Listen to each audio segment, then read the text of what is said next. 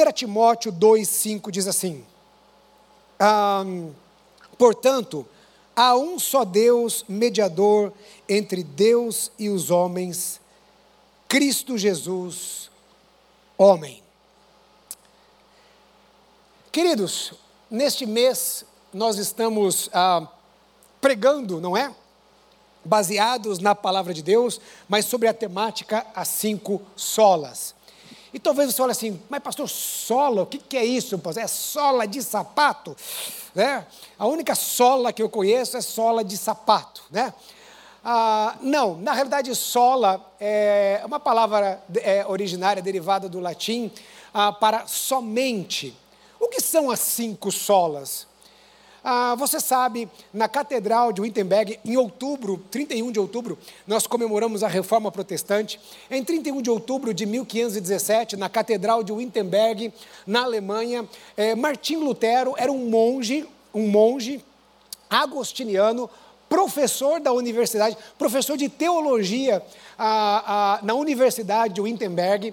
Ele afixou as conhecidas 95 teses ah, lá na Catedral de Wittenberg, ah, dando origem a um grande cisma na cristandade da época, originando o chamado protestantismo. Lembre-se, por que reforma protestante? Protestante por causa deste protesto de a Martim Lutero e reforma, porque Martim Lutero não queria criar uma outra igreja, ele queria reformar aquilo que, eu, no entendimento dele, não estava correto dentro da igreja católica apostólica romana. Era uma reforma. Ah, ah, e então ele afixa aquelas 95 teses. Mais à frente, dentro dos, da, ah, ah, da igreja moderna, se resume, se resume essas 95 teses, o pensamento dessas 95 teses em cinco somentes. Tá? Nesses cinco somentes. Somente a fé, somente a graça, somente Cristo, somente as Escrituras, somente a Ele a glória. Então, ah, ah, por isso as chamadas, eh, essas chamadas cinco solas. É um resumo das ideias das 95 teses afixadas por ah, Martim Lutero lá na Catedral de Wittenberg. O ambiente era, daquela época, daquele momento, um ambiente de muito descontentamento, de uma, uma série de problemas na cristandade, desde a Idade Média, desde a Era das Trevas, que você deve ter estudado na escola, não é? 1200, 1300 depois de Cristo. Então, ali, ah, vem se avolumando ah, muitas ah, problemáticas, até que se culmina ah, neste ato de Martim Lutero. Ah, Martim Lutero, ele faz uma volta às Escrituras, ele é um protesto contra as indulgências, o papel dos santos, a, a, a salvação não apenas pela graça, há outros mediadores no lugar de Jesus, a Bíblia, que não era na linguagem do povo, apenas o sacerdote tinha acesso às escrituras sagradas. A Bíblia era em latim. Se hoje, nos nossos tempos, no, no nosso país, a nossa educação já é precária, imagina no ano de 1500, né? pouquíssimas pessoas tinham acesso à educação, na realidade, apenas os nobres que estavam nos palácios e o clero tinha acesso à educação, apenas pouquíssimas pessoas tinham a oportunidade de aprender a ler e escrever, e no latim ainda pior ainda. Então Martim Lutero vira e diz o seguinte: olha, a Bíblia, ela tem que estar na linguagem do povo, porque a Bíblia é a palavra de Deus e as pessoas precisam ter acesso à revelação de Deus. Então este era a, a parte dos pensamentos daquela época que a gente tem é, descrito nas nossas mensagens aqui. Então, um ponto que nós destacamos na introdução desta mensagem é a preocupação, e mais ainda, é uma perseguição de Martim Lutero para ser bíblico, para que o povo e os cristãos fossem bíblicos. Veja, nós não estamos aqui para atacar qualquer religião, mas do nosso ponto de vista, do ponto de vista do protestantismo, a Igreja Católica Apostólica Romana, ao longo dos tempos, ela adotou o chamado dogmas. Dogmas é diferente de doutrina bíblica. Dogmas são entendimentos nos concílios papais. E foram introduzidos para a cristandade. Um dele, por exemplo, os santos, logo no início da igreja, lá atrás, com a, a, o imperador é, Constantino. Então, a, Martim Lutero ele começa a atacar esses dogmas que são humanos. Hoje nós temos dogmas, você sabia? Dogmas populares. É, ainda a Igreja Católica ela permanece nos seus dogmas, mas hoje nós temos dogmas populares. São pensamentos que as pessoas acreditam. Dentro da igreja tem pessoas que não pensam biblicamente, que têm dificuldade em alguns pontos não pensar biblicamente. Quantas vezes algumas pessoas falam assim, ah, não, mas acho, acho que Deus não, não se importa com isso daqui. Deus não se importa com aquilo outro ali. Quando está claro nas Escrituras Sagradas. Martim Lutero faz uma volta às Escrituras. E é isso que nós devemos fazer. Nós devemos conhecer as Escrituras, vivermos as Escrituras. Ela é a nossa bússola, ela é a nossa referência, ela ilumina os nossos passos. A Bíblia, a palavra de Deus, a lâmpada para os nossos pés e luz para os nossos caminhos. Agora a pergunta é o quanto a palavra do Senhor dirige os seus passos, o quanto você baseia as suas decisões na palavra do Senhor. Eu disse aqui no culto das oito da manhã, há alguns anos atrás, uma ovelha me procurou. É, uma ovelha, ele tem a minha idade. Um, um, na época eu estava um pouco mais jovem, né? um cara jovem, né? Eu acho, né? Estou com 44, acho jovem, né? Estou partindo para os 45 de dezembro, mas ainda me acho jovem, né? Estou jovem, né? E esse moço, ah, Deus abençoou muito ele no trabalho, ele é, era um vice-presidente da empresa que ele estava, Deus prosperou muito ele, engajado no ministério, e ele veio me procurar e ele estava muito confuso. Há definições profissionais, definições na vida pessoal e, def e definições no ministério. Em algumas situações, eu não tinha liberdade de dizer assim: olha, a Bíblia diz exatamente isso sobre essa situação que você está vivendo, porque não tinha. Existem determinados momentos vida da gente, da vida da gente que a Bíblia não vai falar para você ir para o lado esquerdo ou para o lado direito. Não está escrito ali. Olha, agora você tem que aceitarás este emprego porque eis que estou contigo. Não está ali. Comprarás esta roupa porque ela servirá bem em você. O que você faz? Como você age? Então você pega o contexto e você diz assim: quais são os princípios bíblicos em que eu posso me apoiar para tomar uma decisão? Quais são os princípios que eu encontro nas Escrituras para apoiar a minha decisão? E muitas vezes, ao estabelecer princípios, vai doer na sua carne, vai ser difícil.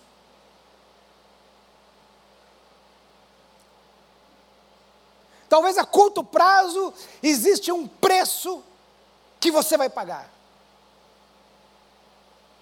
Mas lembre-se, você está construindo algo.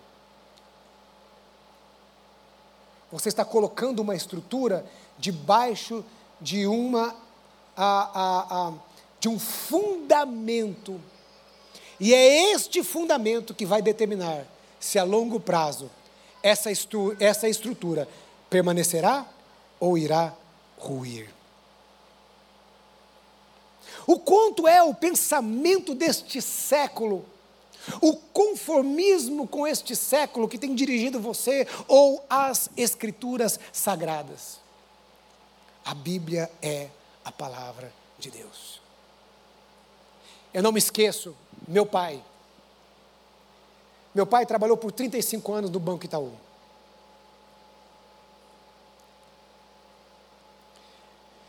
A última vez que eu estive em Maringá, acho que foi em julho, se eu não me engano, meu pai me chamou. Meu pai é um homem simples. Simples. Ele me chamou, já com seus, agora com seus 81 anos, ele me chamou e disse aqui, Ivener, eu quero mostrar algo a você. Eu quero mostrar para você toda a minha situação financeira. Porque se eu morrer, você pode ajudar sua mãe a, né, a entender as coisas aqui, a, a você pode é, ter uma visibilidade das coisas. Irmãos, um homem simples, aposentado, estava lá tudo escrito, tudo detalhado, tudo direitinho, tudo aquilo que ele tem.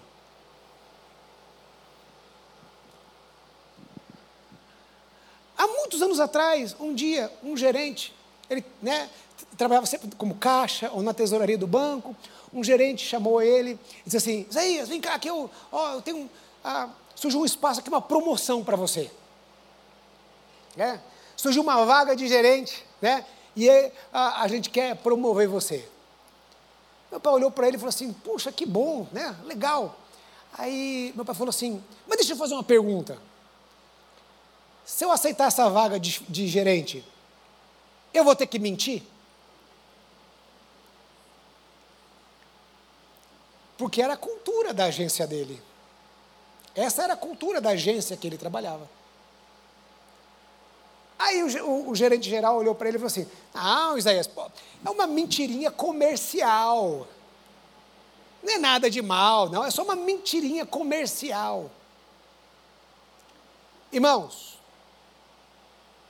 um pai de família, com quatro crianças, só ele trabalhava em casa, uma vida simples, apertada. Você recebeu uma promoção para ganhar mais, é tentador, né? Ele virou para aquele homem e disse assim: Não quero, promova outro. Eu não vou mentir.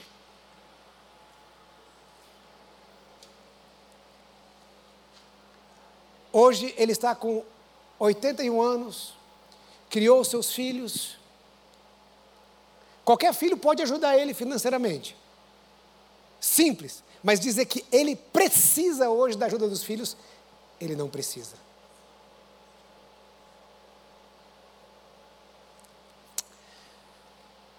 Martinho Lutero faz uma volta às Escrituras. E no domingo de hoje, a, o centro da mensagem é somente Cristo. Eu queria falar um pouco a respeito da obra de Cristo na terra. O que Jesus veio fazer aqui? O que Cristo veio fazer aqui? Queridos, Há um princípio no mundo espiritual, e é um princípio que está escrito nas Escrituras Sagradas, que diz o seguinte: sem derramamento de sangue não há remissão de pecados. O pecado gerou morte.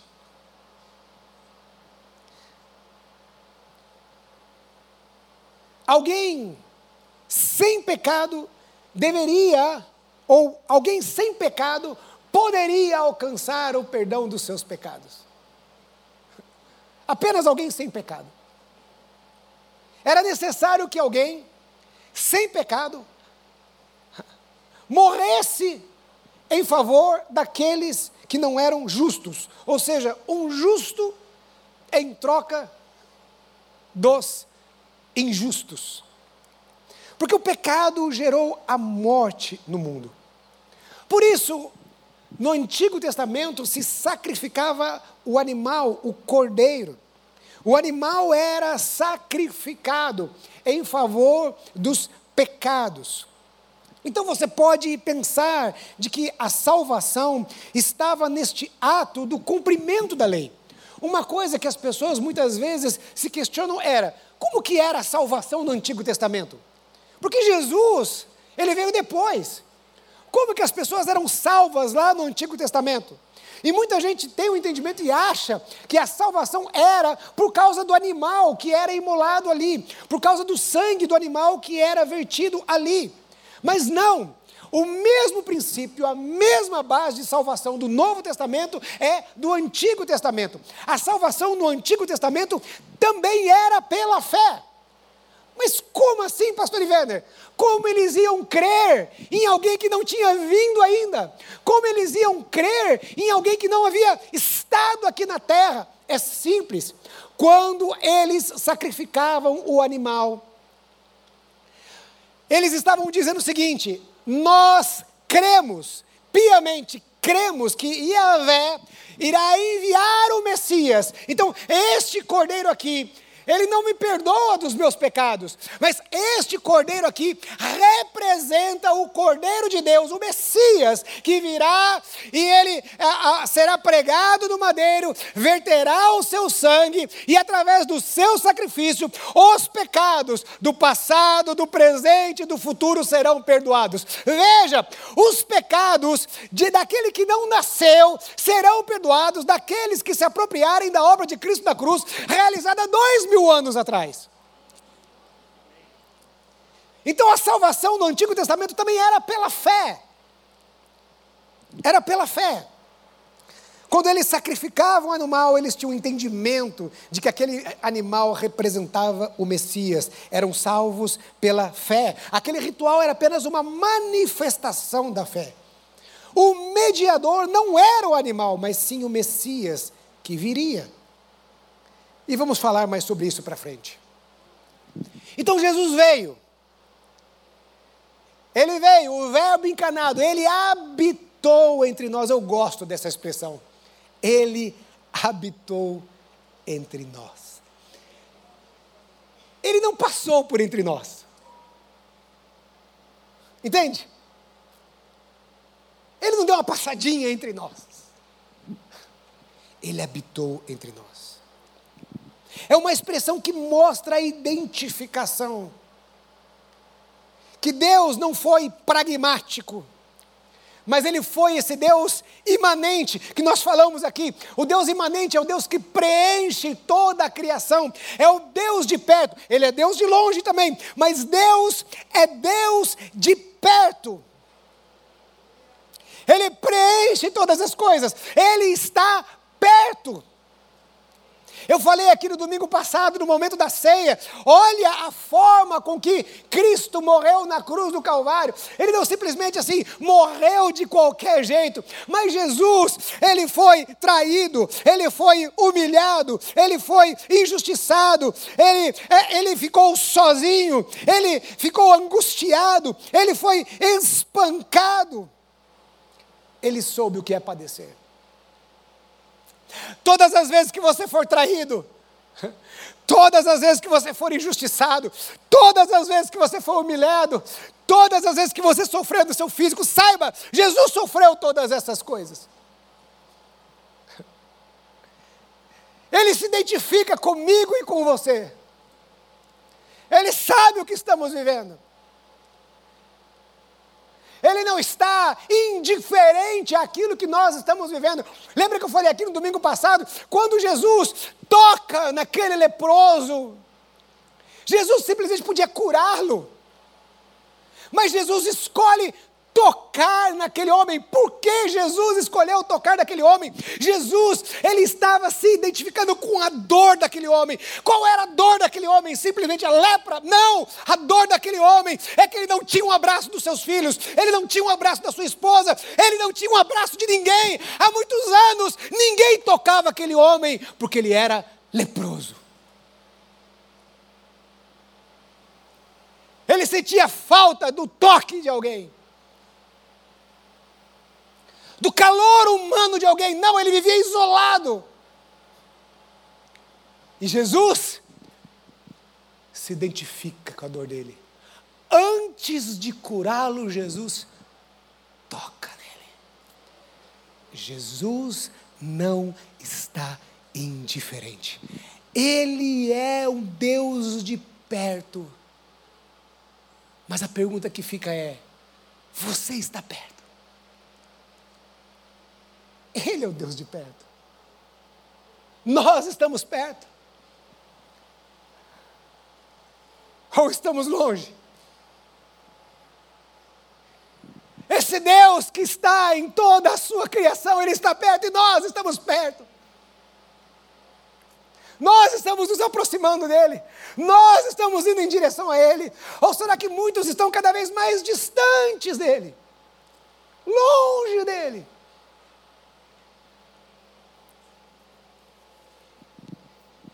E ficar longe de Deus é é um grande risco. Se distanciar dele é um grande perigo. Porque não vale a pena viver longe de Deus. Quem sabe você já experimentou um pouco das consequências de viver longe dele.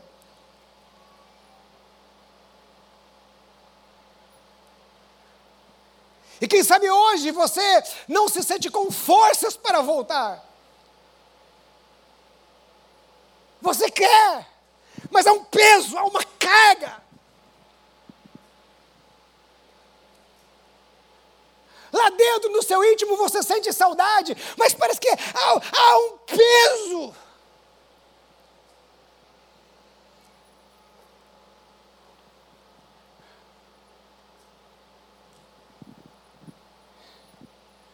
Volte-se para Ele. Volte-se sem demora. Volte a Ele, volte a Ele, volte ao Cristo. Faça como Zaqueu, suba da árvore. Faça como aquele leproso, ah, procure amigos, abra o telhado e desça ali.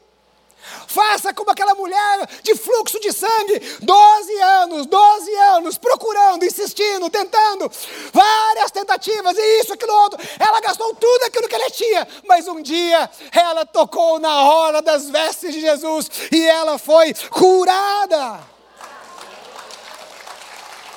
Venha como você está. Deixe Ele trabalhar você, abra o seu coração, deixe Ele trabalhar na sua vida. Ele veio habitar entre nós, o Deus de perto. Cristo. O Deus encarnado. Deixou a sua glória. Eu não consigo, você não consegue nem imaginar o que é a glória de Deus.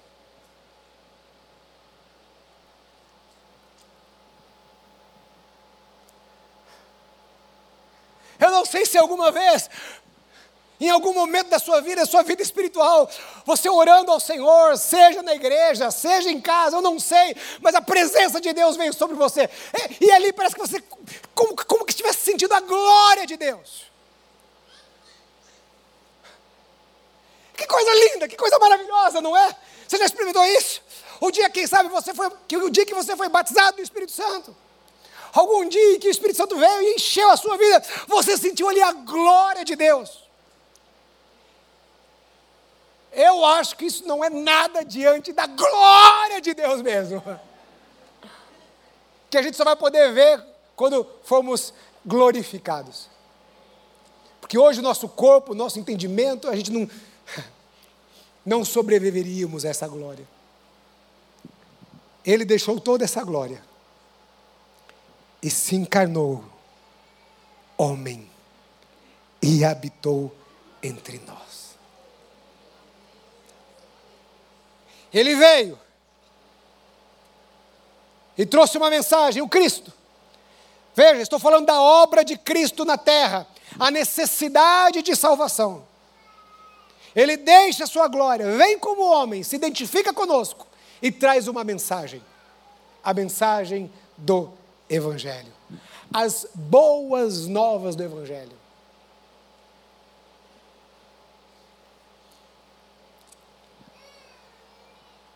Muitos de nós temos a tendência de zerar o cronômetro ali na, no meio da Bíblia, que não é no meio, né? Mas ali do, na divisão entre o Antigo Testamento e o Novo Testamento, naquela página ali do meio, a gente zera as coisas. Parece que é um outro Deus. É uma outra religião. E não é. Para mim, as boas novas do Evangelho está lá no Antigo Testamento. Se você pegar o Antigo Testamento, você ver o Antigo Testamento e você ver o Novo Testamento, olhe para os dez mandamentos. Os dez mandamentos, quatro mandamentos relacionados ao nosso ao relacionamento com Deus, seis é, mandamentos relacionados ao nosso relacionamento com, ao, ao relacionamento com o próximo. Agora pense neste homem, qual era a mentalidade dele, a estrutura dele, lá no período de Moisés, quando Moisés desce do monte com as dez tábuas, com, a, com as tábuas dos dez mandamentos. Como era aquele homem? Como pensava aquele homem? Como era a cultura daquele homem? Na EBM, nós temos uma, uma, uma, um processo, não é?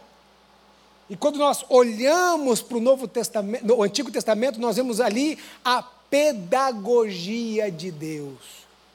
E a pedagogia era o quê? A lei.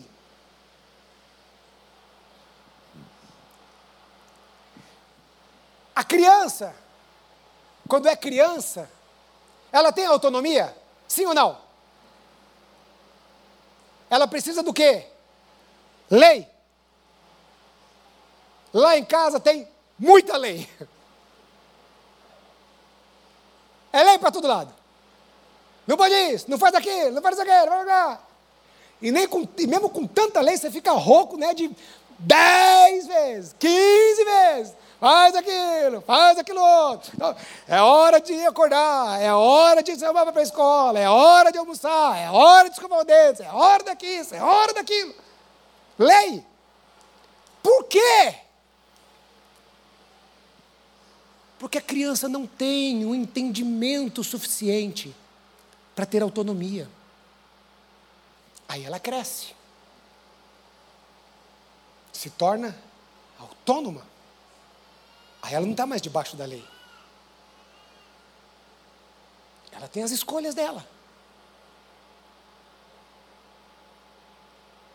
O Antigo Testamento e a lei era porque o homem não tinha entendimento suficiente Vou ser bem, bem, bem rasgado. Era chucro.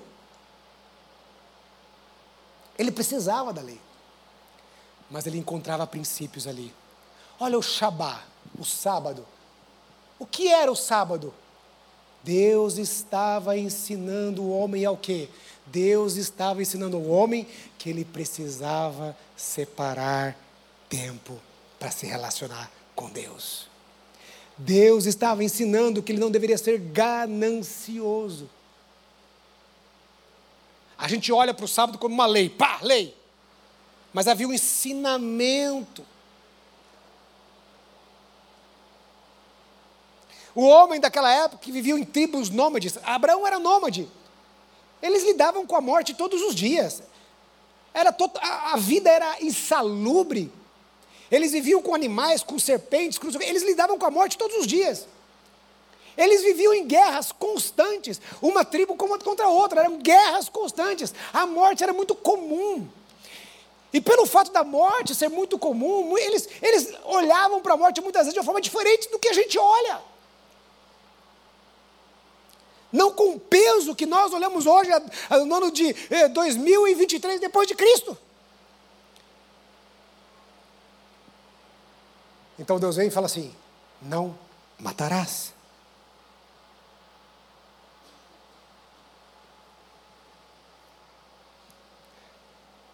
E quando Jesus vem e traz a, a, a mensagem das boas novas, Jesus ele, ele, ele, ele faz um zoom, assim, dá um zoom, ele amplifica.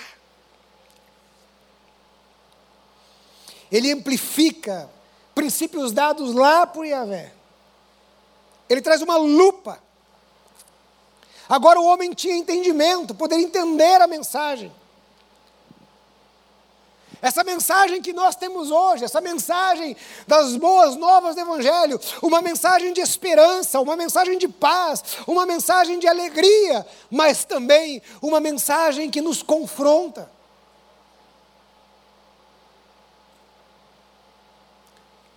A mensagem do Evangelho é uma mensagem que nos confronta. A mensagem do Evangelho é uma mensagem que traz uma mudança.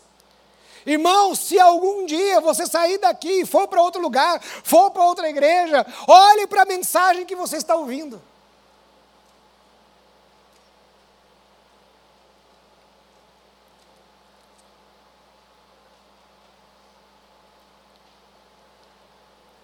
A mensagem do Evangelho não é uma igreja apenas com uma boa comunicação. A mensagem do Evangelho não é apenas um pastor eloquente. A mensagem do Evangelho não é um grande comunicador. A mensagem do Evangelho é a mensagem que transforma, é a mensagem que nos tira do nosso conforto, que nos confronta.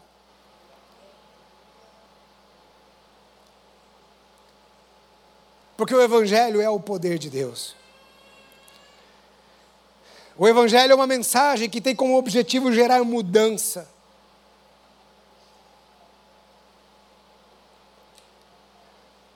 Não é apenas para te deixar confortável, no seu conformismo. Não é uma mensagem para, sabe, alinhar com aquilo que você pensa. Mas é a palavra de Deus. Então ele veio, Cristo veio, habitou entre nós, ele trouxe uma mensagem e ele cumpre a promessa do Pai. Ele veio redimir a humanidade dos seus pecados. Porque são os nossos pecados que nos separam do nosso Deus. É o pecado que traz consequências terríveis. São os nossos pecados que diminuem, inclusive, a nossa humanidade. São os nossos pecados que geram caos na humanidade, que geram o caos que nós estamos vivendo. Então Jesus vem e ele traz uma solução definitiva em relação aos nossos pecados. A sua morte na cruz do Calvário, ele está dizendo: vocês não precisam viver debaixo da acusação do pecado, vocês não precisam viver escravizados pelo pecado. Vocês não precisam viver condenados ao inferno, porque eu sou o caminho, a verdade e a vida. Ele se deu por isso.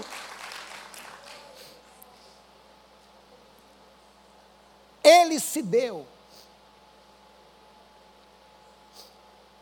para termos vida.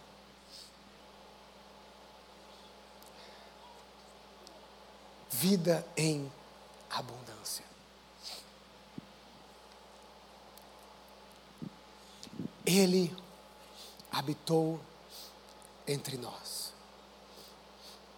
Ninguém, ninguém poderia ser o mediador entre Deus e os homens, a não ser Cristo, porque Ele é o único mediador. A mediação entre Deus e, os homens foi um dos assuntos mais batidos das 95 teses de Martim Lutero e era um dos assuntos mais batidos, mais, ah, ah, ah, mais que ele mais confrontava naquela época com a igreja. Nenhum homem, nenhuma igreja é mediador entre nós e Deus. Na sexta-feira, eu estive numa reunião com pastores de grandes igrejas aqui em São Paulo. E é um movimento de, de, de muito respeito, ele acontece no mundo todo. E eu fui indicado para participar, porque você só pode participar dessa reunião se você é indicado por alguém. Indicado por alguém que já está ali porque eles dão uma olhada na sua idoneidade, eles não convidam qualquer pessoa porque eles se preocupam com a idoneidade da igreja que está se envolvendo com, com eles. E são pastores de grandes igrejas. São todos pastores de grandes igrejas e eles é, têm ferramentas para ajudar as, as igrejas menores, enfim. Então eu cheguei lá, né, e encontrei pastores experientes, pastores conhecidos, que eu já conhecia, mas nunca tinha tido contato. E aí fui apresentado, né? Quem é esse menino aí, né? E aí fui apresentado, olha, esse é o pastor Ivener, ele está no processo de sucessão da Igreja Batista do Povo. E aí, ah, Batista do Povo, todo mundo conhece. Né? Todo mundo lá conhecia a Igreja Batista do Povo. Pastor Enéas, né? Pastor Jonas, né? e o Jonas, como é que tá e tal, não sei o quê, né? Tá bem, e, né? Então você faz parte de uma igreja que é conhecida na cidade, que tem uma história. Aí você fala assim: sou membro da Igreja Batista do Povo, sou ovelha do pastor Jonas Neves. A igreja que foi fundada pelo pastor Enéas Tonini. Estou salvo.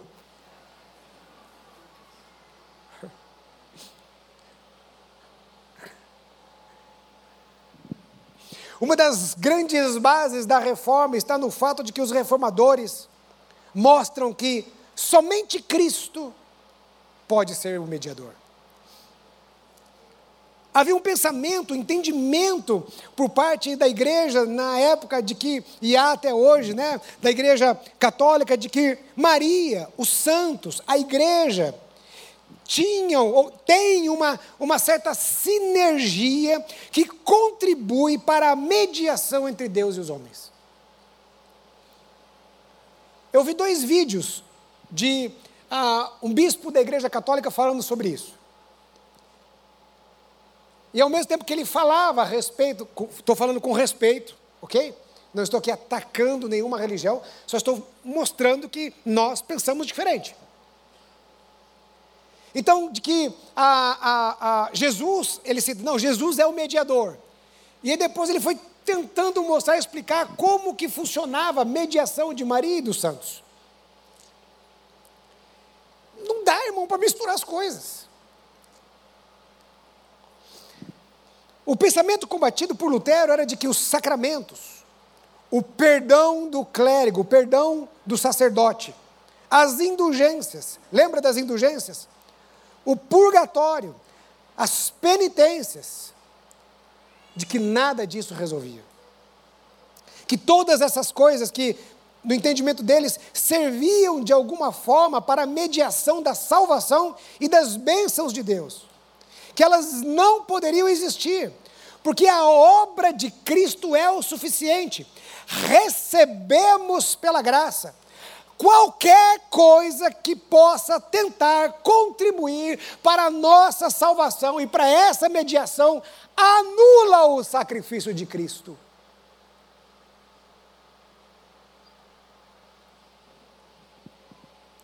Por isso, não existe bondade nesta terra que contribua para a sua salvação. A única coisa que nos traz a salvação é o nosso arrependimento, a nossa fé em Cristo Jesus e recebemos isso pela graça. Você pode ser a pessoa melhor do mundo, mas nada, nada, nada, nada vai contribuir para a sua salvação. Por quê? Porque foi Cristo que conquistou tudo na cruz do Calvário, Cristo Jesus se alguma coisa, se alguma coisa que nós pudéssemos fazer para contribuir com a salvação, nós poderíamos nos gloriar. E hoje? Protestantes.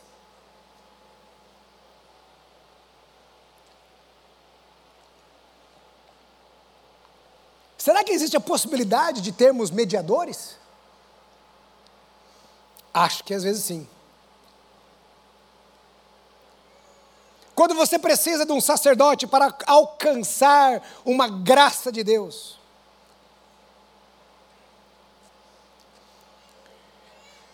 É um pensamento sutil, que só através daquele homem de Deus que a cura vem, a prosperidade vem, ou qualquer outra bênção vem.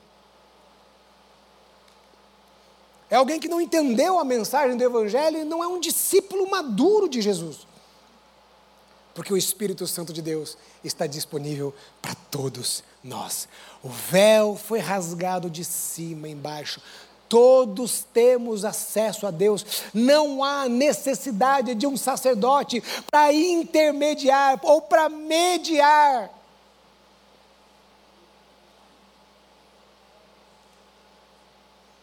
Você tem livre acesso a Deus, você tem.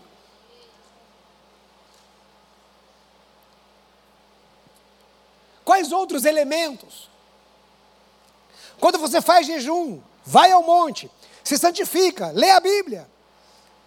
Quando você faz isso, não porque você quer se relacionar com Deus, mas porque você vê nisso uma forma de garantir a sua salvação. É aquele estado de vigilância que você tem que estar ali, porque se você não tiver daquele jeito e você morrer, você vai para o inferno.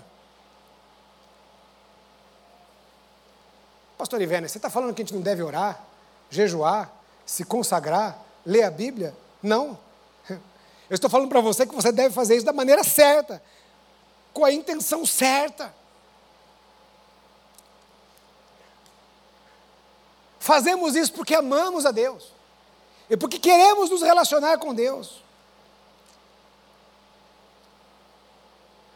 Algumas pessoas, por exemplo, baseiam a sua fé em atos proféticos. Ele não acredita que sem o óleo de unção ele não será curado.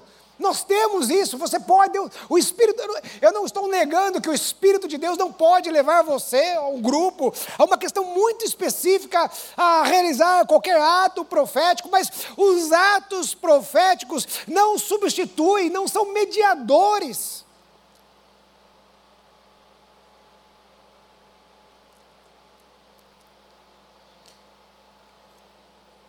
Então a Bíblia deixa claro: só existe um mediador, somente Cristo.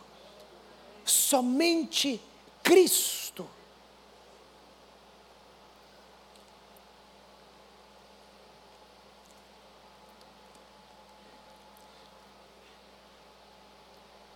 E eu quero concluir dizendo a você que o Evangelho ele não é antropocêntrico, mas sim cristocêntrico. A preocupação do discípulo de Jesus, veja, eu não estou falando do consumidor cristão, mas a preocupação do discípulo de Jesus não é apenas a preocupação se eu estou bem, se me sinto bem, se me sinto confortável, se sou vitorioso, se tenho sucesso, se vou viajar, se vou trocar de carro, ou se um dia vou comprar um carro, se vou no restaurante que eu sonho em tanto ir, se eu vou me casar, se eu vou viver o meu sonho, se eu vou ter a vida que aquele influenciador das redes sociais tem e eu sigo ele. A preocupação não é essa. A preocupação é se eu sou discípulo de Jesus, se Cristo é o centro da minha vida, se Ele é o centro da igreja. Porque se Ele é, as coisas vão estar em harmonia. Se Ele é, as coisas vão estar em ordem. Se Ele é, você pode passar o caos, mas terá paz. Se Ele é, você pode estar no maior caos do mundo, mas você vai passar por ele dando glória a Deus. Por quê? Porque ele fez tudo, ele conquistou tudo, tudo é para ele, tudo é por meio dele. Sem Ele não somos nada, dependemos dEle, a Ele a glória, somente Cristo. Somente Cristo.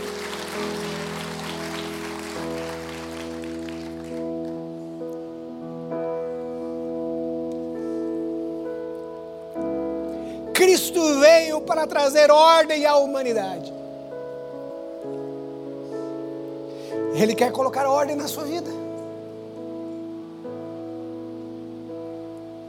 Não tenha nenhuma outra muleta, não tem nenhuma outra ferramenta.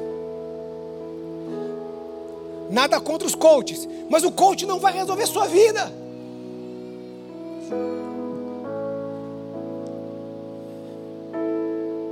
Quem disse que o sucesso é aquela, sabe, aquela, é, essa, essa coisa social que a gente tem hoje de sucesso?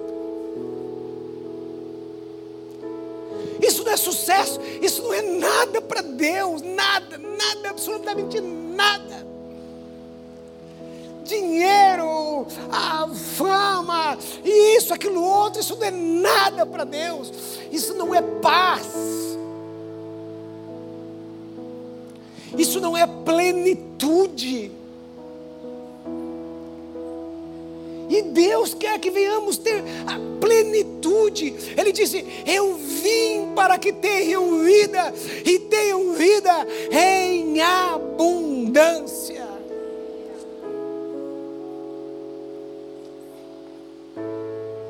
Aquele que habitou entre nós, somente Cristo, Ele quer dar a vida abundante a você. Fique em pé no seu lugar, feche os teus olhos. Ore ao Senhor, feche os teus olhos, ore ao Senhor. Feche os teus olhos, ore ao Senhor. Vamos adorar ao Senhor nessa hora, em nome de Jesus. Vamos adorar ao Senhor, em nome de Jesus. Aleluia, aleluia.